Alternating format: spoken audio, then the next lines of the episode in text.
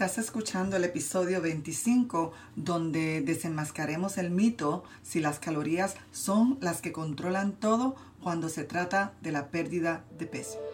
Bienvenida al podcast Transformada Hoy, donde ayuda a mujeres a desarrollar la confianza y a entrenar su mente para perder peso por última vez.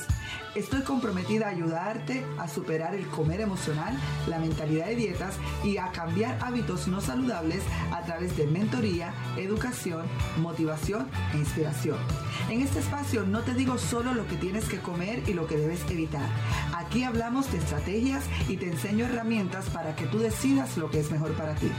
Transformada hoy cierra la brecha entre el solo saber y el poder hacer.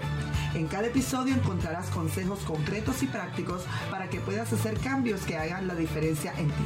Transformada hoy está aquí para ayudarte a tener la mentalidad correcta, a controlar tus emociones y a desarrollar la confianza que necesitas para transformar tu vida. Soy yo tu amiga Alex Vélez, coach de adelgazamiento, de vida y de transformación y después de haber perdido 65 libras sostenidas, ayuda a mujeres como tú para que su transformación comience hoy. Comencemos ya. Hola, bienvenida de vuelta. Bueno, no hay duda que las calorías importan, pero son nuestras hormonas las que determinan si nuestro cuerpo quema la energía que consumimos a través de calorías o si vamos a almacenar esas energías como grasa. Una hormona en particular va a determinar si sentimos hambre, antojos y almacenamos grasa o si por el contrario vamos a quemar esa grasa que tanto nos molesta y nos vamos a sentir saciados. Así que en el episodio de hoy vamos a estar hablando sobre qué acciones concretas podemos hacer o tomar para asegurarnos que estamos comiendo para optimizar el balance de estas hormonas responsables de la quema de grasa y mantener nuestro cuerpo en lo que conocemos el modo quedador de grasa la mayor parte del tiempo.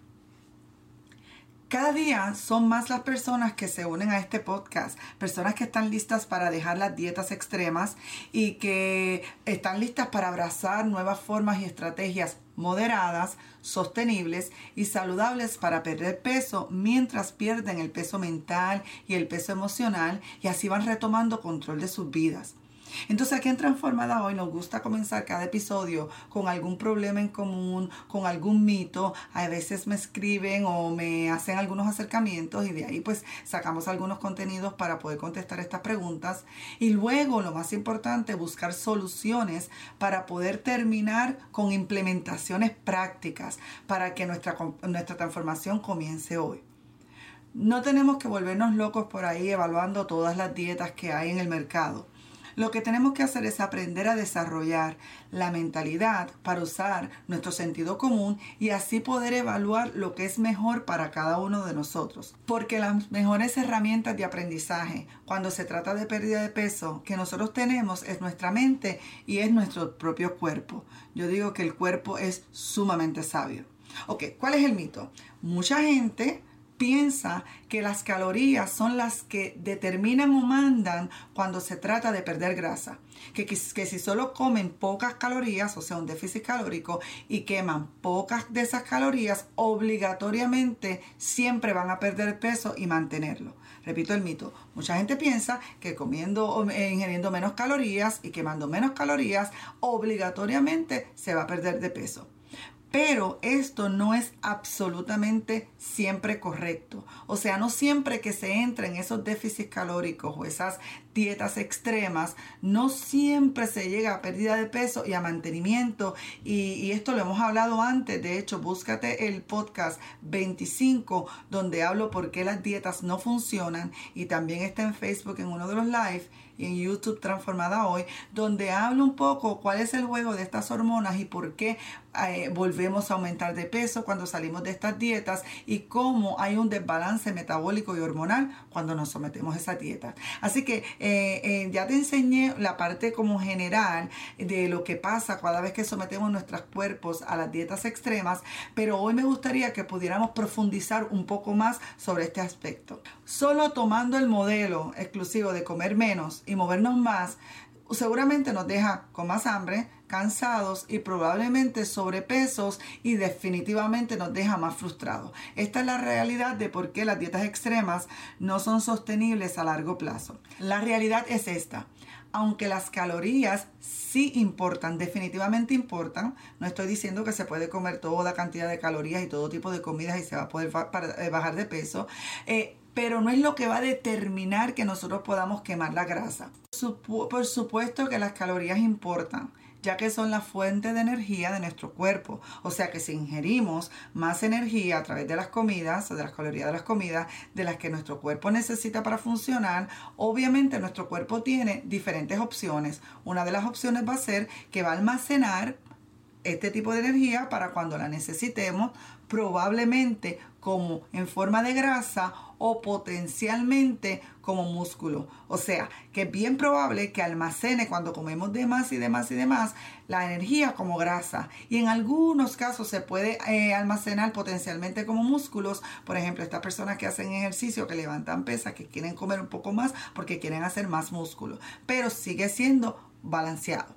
Ok, por el otro lado, eh, eh, cuando tomamos menos energía que el cuerpo necesita para quemar, que la gente piensa que es la fórmula perfecta para perder de peso, mucha gente tampoco sabe que nuestro cuerpo tiene por lo menos tres opciones, tiene varias opciones. O sea, que yo ingiero pocos alimentos no significa que automáticamente voy a quemar grasa, que es lo que yo quiero. El cuerpo tiene por lo menos tres opciones que las voy a decir rápidamente. Número uno, nuestro metabolismo se puede poner o se pone lento, que es la opción más común cada vez que restringimos eh, la cantidad de calorías drásticamente en nuestro cuerpo.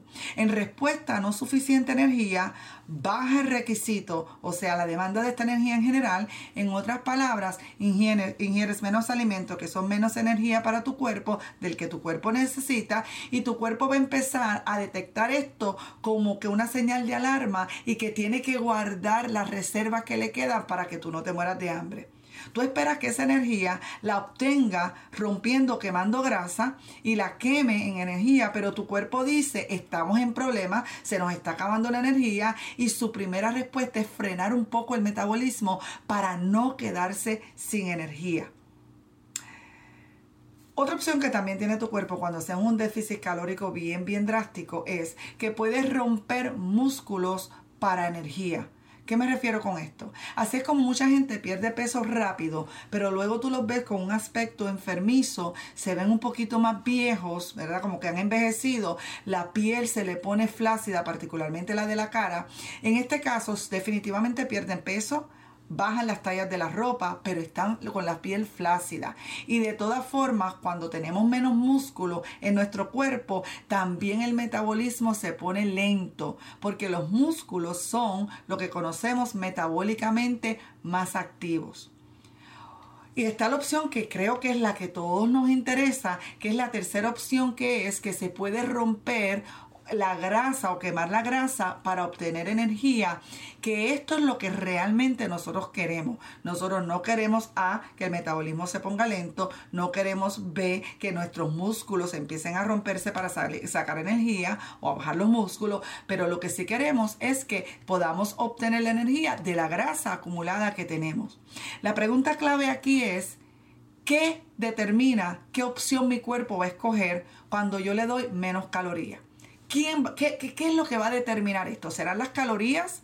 Mira, el simple, el simple hecho de ingerir menos calorías que las que nuestro cuerpo necesita, automáticamente no va a hacer que tu cuerpo rompa o queme la grasa. Ya vimos estas opciones anteriormente. El cuerpo tiene tres opciones, así que el factor determinante son nuestras hormonas.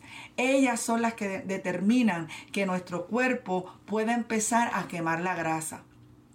Por supuesto, repito, las calorías sí importan, pero quien determina si vamos a estar en un modo quemador de grasa o en un modo de almacenamiento de grasas es las hormonas. Así que eh, quiero hablarte un poquito y quizás este podcast sea un poco más largo de los que acostumbramos, pero me parece que es sumamente importante porque si entendemos estos principios se nos va a hacer más fácil nosotros escoger qué alimentos nos puede ayudar para quemar grasa, que es lo que queremos de una forma saludable porque nuestro cuerpo está diseñado para hacerlo. Así que cuando tiene que ver con pérdida, con pérdida de grasa o quema de grasa, la hormona que está a cargo de esto se llama la insulina, que ya en el episodio anterior he hablado un poco sobre eso, así que por favor busco el episodio 24. La insulina es la hormona más importante y responsable en este proceso de hacer que estés más delgado y hacer que te mantengas delgado o por el contrario, esta misma eh, hormona insulina, si no sabemos manejarlo correctamente con la alimentación, te puede hacer que estés más sobrepeso y que te mantengas eh, sobrepeso. Así que mucha gente no tiene la idea, eh, una idea clara de la función de esta hormona en el proceso de pérdida de peso. Así que tenemos que aprender a hacer que trabaje a nuestro favor. Mira, cuando yo pesaba más de 210 libras, yo no le daba mucha importancia a esta hormona de la insulina porque realmente yo no era eh, oficialmente diabética aunque ya en los últimos tiempos me habían diagnosticado con una prediabetes y yo pensaba que solo los diabéticos tenían que preocuparse por la hormona de la insulina.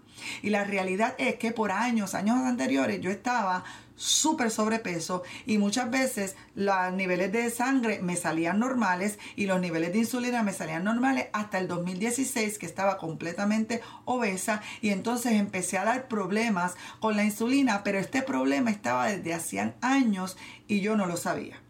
Quiero explicarle el ciclo de los carbohidratos que la mayoría de las personas cuando están sobrepeso es lo que ingiere siendo yo una de estas personas que mi dieta era, lo que comía, era alto, alto en carbohidratos. Bueno, pues uno se levanta en la mañana y uno lo primero que se come es un plato de cereal que es alto en carbohidratos y carbohidratos refinados y encima de eso muchas veces tiene también azúcares añadidas y también le echamos, por ejemplo, leche, que cuando tú ves la etiqueta de la leche tiene, por ejemplo, 17, 19 gramos de azúcar. También lo acompañamos con un vaso de jugo. Si te das cuenta, acabo de, de describir un desayuno muy típico, por ejemplo, del que yo hacía, alto, alto en carbohidratos. ¿Y qué pasaba una hora después? Pues me daba hambre. Y entonces cuando me daba hambre, pues comía unos, unos bagels o me comía un pretzels o me comía unos chips o me comía una tostada o simplemente fruta, fruta bien dulce. Recordando, tenemos que recordar que durante la noche anterior nuestro cuerpo está ayunando. Así que los niveles de azúcar en la sangre están bajos y de un solo, de un momento, de una comida, lo primero que hacemos es introducimos altos, altas cantidades de carbohidratos, que sabemos que los carbohidratos se convierten en azúcar. En otras palabras, en la primera comida disparamos los niveles de azúcar en la sangre de una forma bien radical. Entonces, Miren lo que pasa en el cuerpo, estoy dando los principios del sobrepeso. Entonces, la hormona de insulina viene a hacer su trabajo. ¿Cuál es el trabajo de la hormona de la insulina? Bueno, pues el páncreas la dispara. ¿Para qué? Para controlar los niveles de azúcar en la sangre. En otra, en otra forma de decirlo, limpiar la sangre y llevar el exceso de esta, de esta azúcar, ¿verdad? La lleva y la almacena en alguna parte de nuestro cuerpo. Entonces, el azúcar o la glucosa baja de un solo, al igual que como subió de un solo, ahora la, insulina me la baja de un solo y tú desencadenas que tu cuerpo responda con hambre y con antojos. O sea, la primera comida, después de estar tantas horas en ayuno, tengo el azúcar baja, tengo la insulina baja, como altos alimentos altos contenidos en carbohidratos y azúcar, la insulina se dispara de una forma agresiva, hace su trabajo de limpiar la sangre, la sangre baja la glucosa, baja la insulina de un solo y por eso rapidito te va a dar cuenta que te sientes bien cansado o te va a dar hambre y te va a dar antojos. Por eso es que una hora después nos da hambre y deseos de seguir comiendo más carbohidratos. Entonces cuando te comes la merienda, te la comes llena de carbohidratos y la, la insulina vuelve a hacer el mismo trabajo una y otra vez, limpiar la sangre, pero almacena lo que no puede utilizar después de limpiar la sangre y ahí es que tenemos que tener mucho cuidado con esto. Espero estarme dando a entender. Entonces, en otras palabras, el ciclo funciona así. Tienes comida alta en carbohidratos, incrementas el azúcar en la sangre, te da una ola de energía, se libera la insulina para limpiar la sangre, eh, el azúcar de la sangre, el azúcar baja drásticamente, pero también la energía nos baja drásticamente. Entonces tu cuerpo responde a esa baja de azúcar con más hambre y con más antojo. Y también como si fuera poco que no lo es, libera hormonas de estrés, por ejemplo el cortisol que hemos hablado antes, que te da ese sentimiento de ansiedad y de urgencia. Por eso es que sientes, tengo, tengo hambre ahora mismo, tengo que comer esto, pero tiene que ser ahora mismo. Es porque la hormona del estrés también se ha liberado en este proceso. Entonces, cuando comenzamos el día de esta forma, es más peligroso porque no hemos comido nada durante toda la noche y nuestra insulina en la mañana está baja porque hemos estado, como ya dije, ayunando. Así que nuestro azúcar también está baja. Así que de esta forma, tan pronto comemos esos alimentos bien procesados, bien refinados, con carbohidratos bien altos o con altas concentraciones de azúcar, el ciclo donde sube el azúcar drásticamente la insulina y nos la baja drásticamente, se repite una y otra vez. La energía viene, la energía va, la satisfacción viene, la satisfacción va te sientes más cansada y el cuerpo te pide más carbohidratos una y otra vez. ¿Por qué? Porque es la forma más rápida de tu cuerpo tener energía densa. Entonces la insulina comienza a convertirse en un problema porque nos mantenemos en este ciclo una y otra vez, mes por mes, o como en mi caso, años tras año. Miren, así es como funciona la insulina. Cuando comemos alimentos que disparan nuestra, nuestro azúcar de esta forma, como ya acabé de decir, la insulina es liberada en nuestro cuerpo para, para limpiar la sangre de este azúcar, específicamente limpiar la sangre y el azúcar que no se necesita inmediatamente sacarla. Por ejemplo, este azúcar, que esa energía que no se necesita inmediatamente, como si tú fueras, por ejemplo, a correr un maratón, que ahí sí necesitas la mayor cantidad de azúcar, o si te estuviera persiguiendo un oso, necesitas la mayor Voy a repetir de cómo funciona la, desde cómo funciona la insulina. Así es como funciona la insulina. Cuando comemos alimentos que disparan nuestro azúcar en la sangre, como los carbs, los carbohidratos, las comidas procesadas, altamente procesadas o con grandes cantidades de azúcar, la insulina es liberada y cualquier azúcar que no se necesite o cualquier energía que no se necesite inmediatamente para energía, eh, nuestro cuerpo le empieza a almacenar. Por ejemplo, si necesitas mucha, mucha energía porque vas a correr un maratón o porque un oso te está persiguiendo, pues perfecto, porque necesitamos grandes cantidades de esa energía y se puede utilizar. Pero usualmente cuando comemos esas grandes cantidades de alimentos, vivimos una vida sedentaria, estamos en la oficina y entonces la insulina lo que hace es saca fuera de la sangre, porque no puede permanecer ahí, ese azúcar y la empieza a guardar en algún área de mi cuerpo.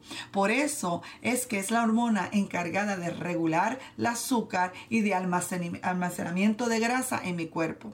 Es requerido por tu cuerpo que se almacene lo que no se necesita cuando hay un exceso de azúcar en la sangre. Mira, recuerda que la capacidad de almacenamiento de azúcar en tu cuerpo está limitada a 400 gramos en total. No me refiero ni por día ni por comida, en total. Y puede almacenar esta cantidad, pero el exceso hay que almacenarlo en otra parte del cuerpo y entonces se almacena o en los músculos o se almacena en el hígado. De ahí es que empiezan los principios que se conocen como hígado graso.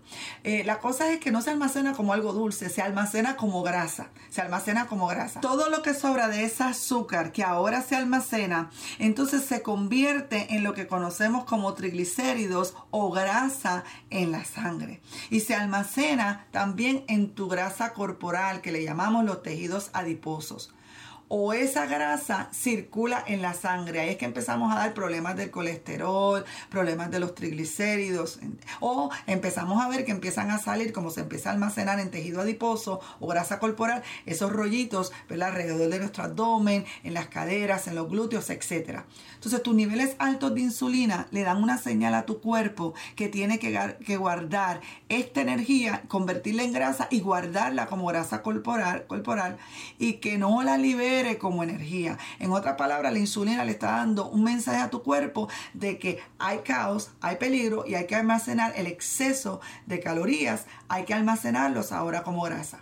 ¿Por qué? Porque la insulina es una hormona anabólica, que anabólica significa de almacenamiento.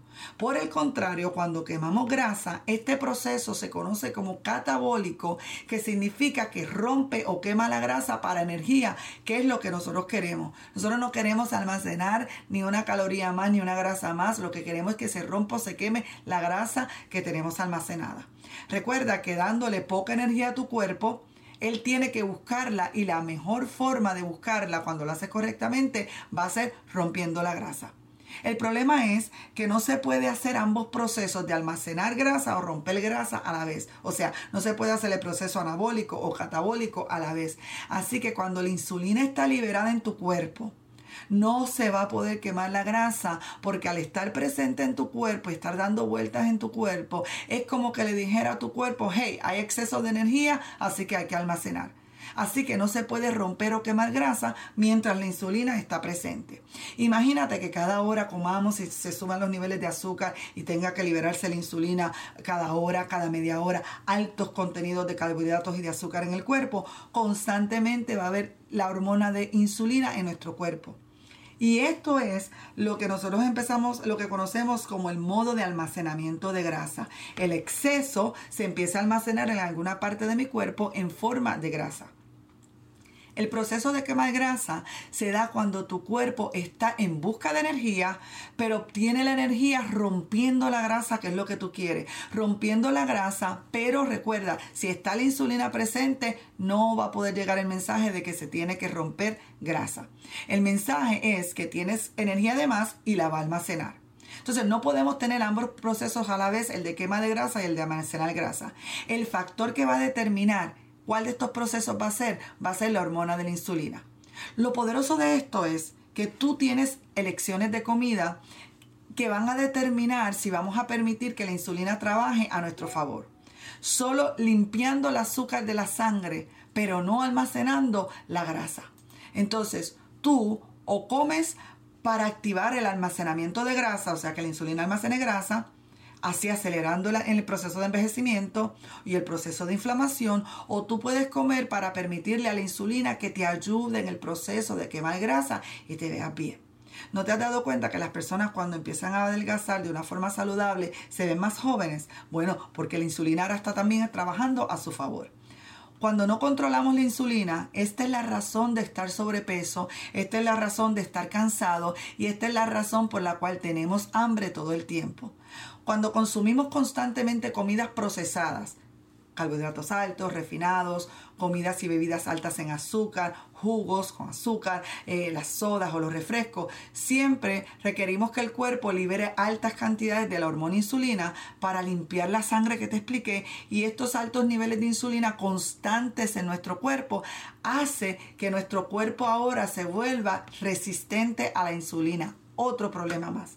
No solamente que se almacena la grasa, no solamente que se envejece más rápido, no solamente eh, que tenemos hambre todo el tiempo, sino que ahora corremos el riesgo de cuando hay tanto exceso de insulina todo el tiempo en el cuerpo, de convertirnos resistente a la insulina. ¿Qué es lo que significa? Bueno, es como cuando tú entras en un carro, la música está bien alta, como como acabas de entrar al carro, al principio te va a molestar mucho la, la música y la vas a querer bajar la vas a querer controlar. Pero si no bajas la música, después de cierto tiempo tú vas a perder la sensibilidad y no te va a molestar tanto la música. Esto exactamente es lo que pasa en nuestro cuerpo. Se pone resistente al mensaje de la insulina y como que ya no escucha que la música de la insulina está muy alta. Siempre está ahí la insulina, los niveles de azúcar se mantienen altos porque siempre, porque, porque siempre estamos comiendo alimentos altos en carbohidratos y entonces se va perdiendo la efectividad que tiene la insulina de limpiar la sangre y tu cuerpo siempre va a percibir que tiene suficiente energía y tu cuerpo sigue produciendo insulina como que no hay problema no deja que se libere la grasa. Recuerda, si sigues produciendo insulina, está alta la insulina en tu cuerpo, entonces no vas a poder quemar grasa, en otras palabras, no se puede liberar y se tiene que almacenar. Cuando hay resistencia a la insulina, se previene la glucosa que llegue a las células. O sea, en otras palabras, que las células no se pueden nutrir apropiadamente de la, de la, glucosa. O sea, la glucosa, cuando, la, cuando está funcionando todo bien, cuando la libera la insulina, hace que se nutran nuestras células, o sea, a nivel celular. Y entonces empieza ahí otro proceso complicado que se llama gluconeogénesis. O sea, gluco de glucosa, neo de nuevo y génesis de nacer. En otras palabras, que cuando la insulina no está trabajando correctamente, empieza la gluconeogénesis, que es el proceso de generar más glucosa y llevarlo a la sangre para energía. Pero nosotros no necesitamos más glucosa, al contrario, necesitamos que se limpie la que, la que tenemos y que vaya a la célula, pero que no haya exceso para que no se almacene como, como, como grasa.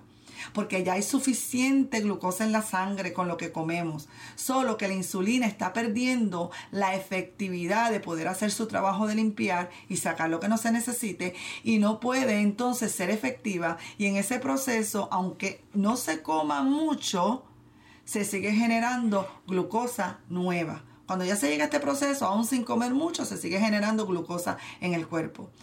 Otro problema es que el azúcar se mantiene elevada, se mantiene flotando en la sangre porque, porque la, insulina no está haciendo su trabajo y ese exceso de azúcar se une y ahora forma otras proteínas que se le llaman, en inglés es H, H, o sea, AGE, las siglas, que, son las, las ah, proteínas responsables del envejecimiento también. En otras palabras, se acelera el proceso de envejecimiento cuando no se limpia la sangre o el azúcar correctamente de nuestra sangre. También produce inflamación, produce neuropatía, o sea que el adormecimiento y picor en las manos, ese sentimiento como de picorcito en las manos y los pies, ¿verdad? Que te adormecen bastante, arrugas, enfermedades cardíacas y más. Todo esto es por el exceso de azúcar en la sangre, porque cuando la insulina no está haciendo su trabajo.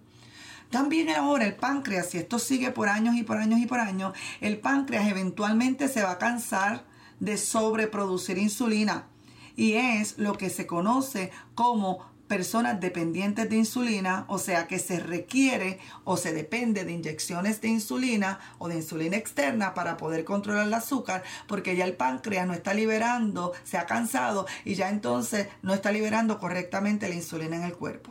Entonces el exceso de insulina es perjudicial para nuestras hormonas también.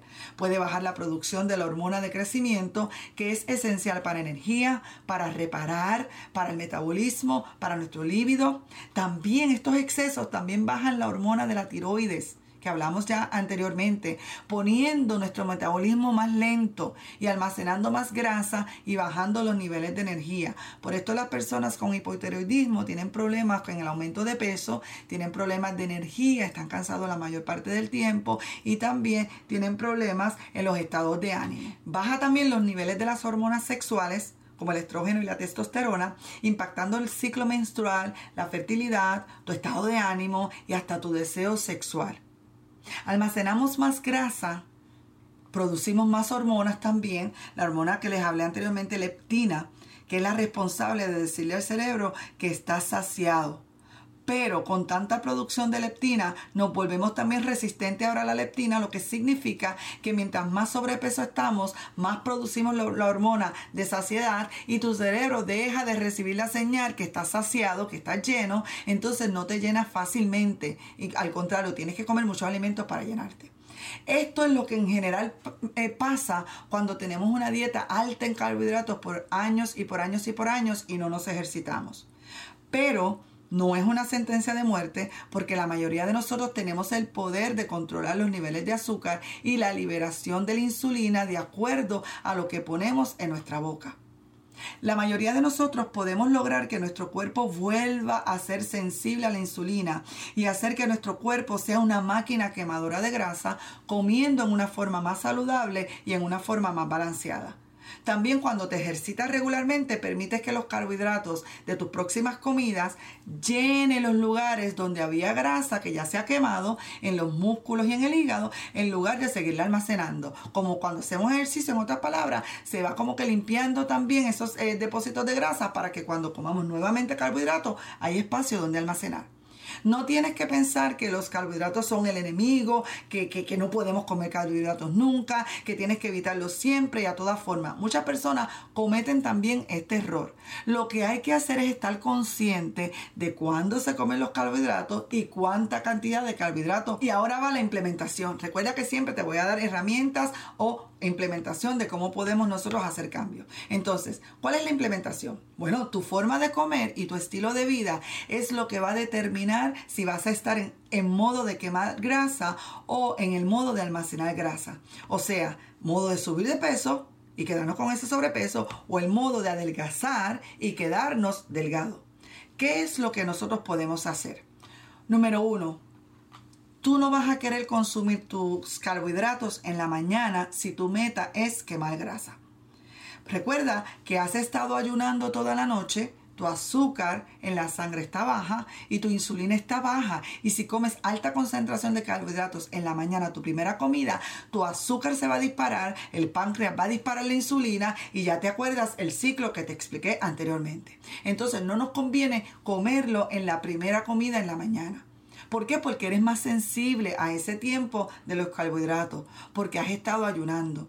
Tú quieres tu desayuno que sea con vegetales sin almidón, proteínas, grasa, grasas buenas, Trata de, que no, de no comer frutas, de no comer granos, de no comer trigo en la primera comida de la mañana. Por ejemplo, puedes comer, qué sé yo, un huevito con, con tomate, con si te gustan las espinacas o si te gusta el, pro, el brócoli, con que tenga grasa, por ejemplo, eh, si vas a que tenga aceite de oliva o un pedazo de aguacate, ¿ves? Entonces recuerda, pero no comidas procesadas ni llenas de azúcar en la mañana sería tu mejor opción. Número dos, la cantidad. Ya te dije número uno, a qué hora, o sea, el tiempo. Entonces la recomendación, regresando al número uno, es que sea, por ejemplo, en la tarde, cuando ya tu cuerpo está menos sensible a los carbohidratos. Pero recomendamos que no sea, no se recomienda que no sea en la primera comida del día.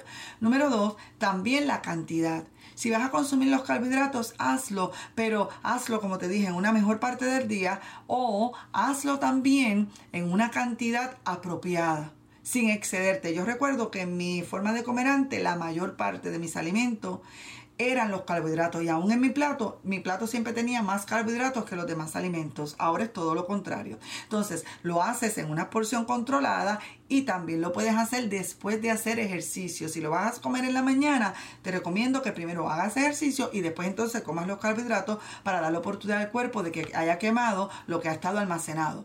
Entonces debes cuidar la cantidad de carbohidratos si tu meta es perder peso.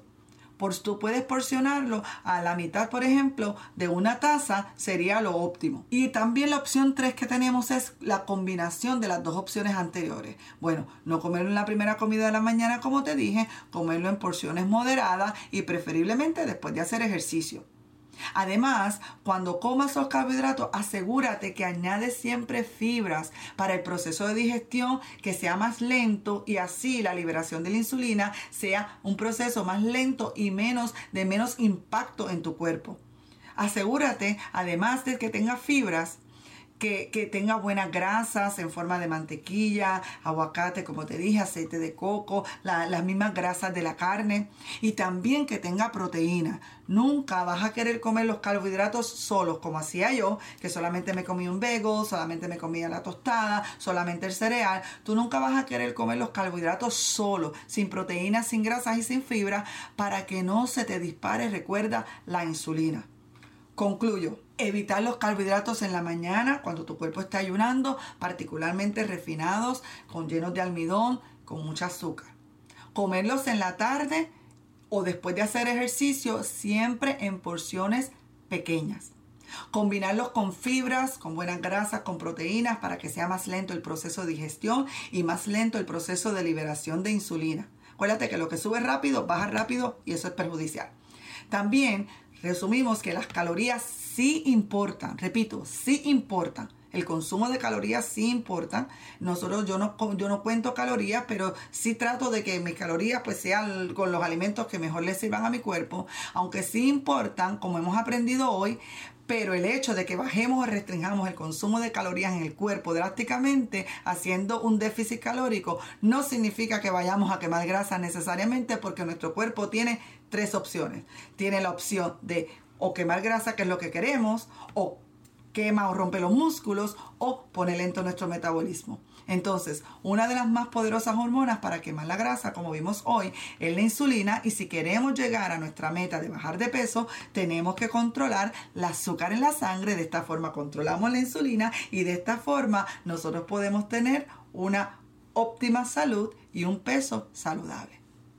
Bueno, pues yo espero que esto te haya ayudado bastante y te traiga claridad. Te recomiendo que escuches varias veces, ¿verdad? Este podcast y puedas tomar notas si es la primera vez que te enfrentas a, esta información. Pero creo que es eh, fundamental para nosotros poder comenzar a tener una pérdida de peso responsable, sostenible, ¿verdad? Y que, y que sea extravagante. Así que como a mí esto me cambió la vida, yo voy a seguir compartiendo cosas contigo que a mí me cambiaron la vida para que te puedan transformar tu vida. Bueno, pues muchas gracias por el tiempo que hemos estado aquí compartiendo. Eh, recuerda seguirme en las redes, Facebook Transformada Hoy, dale follow para que entonces todo lo que nosotros pues tenemos ahí eh, y subamos pues eh, reciban las notificaciones. además también recuerda que estamos en Instagram, Alex Vélez Oficial y ya tú sabes que este es tu podcast Transformada Hoy. Soy tu amiga Alex Vélez. Un abrazo grande y será hasta la próxima.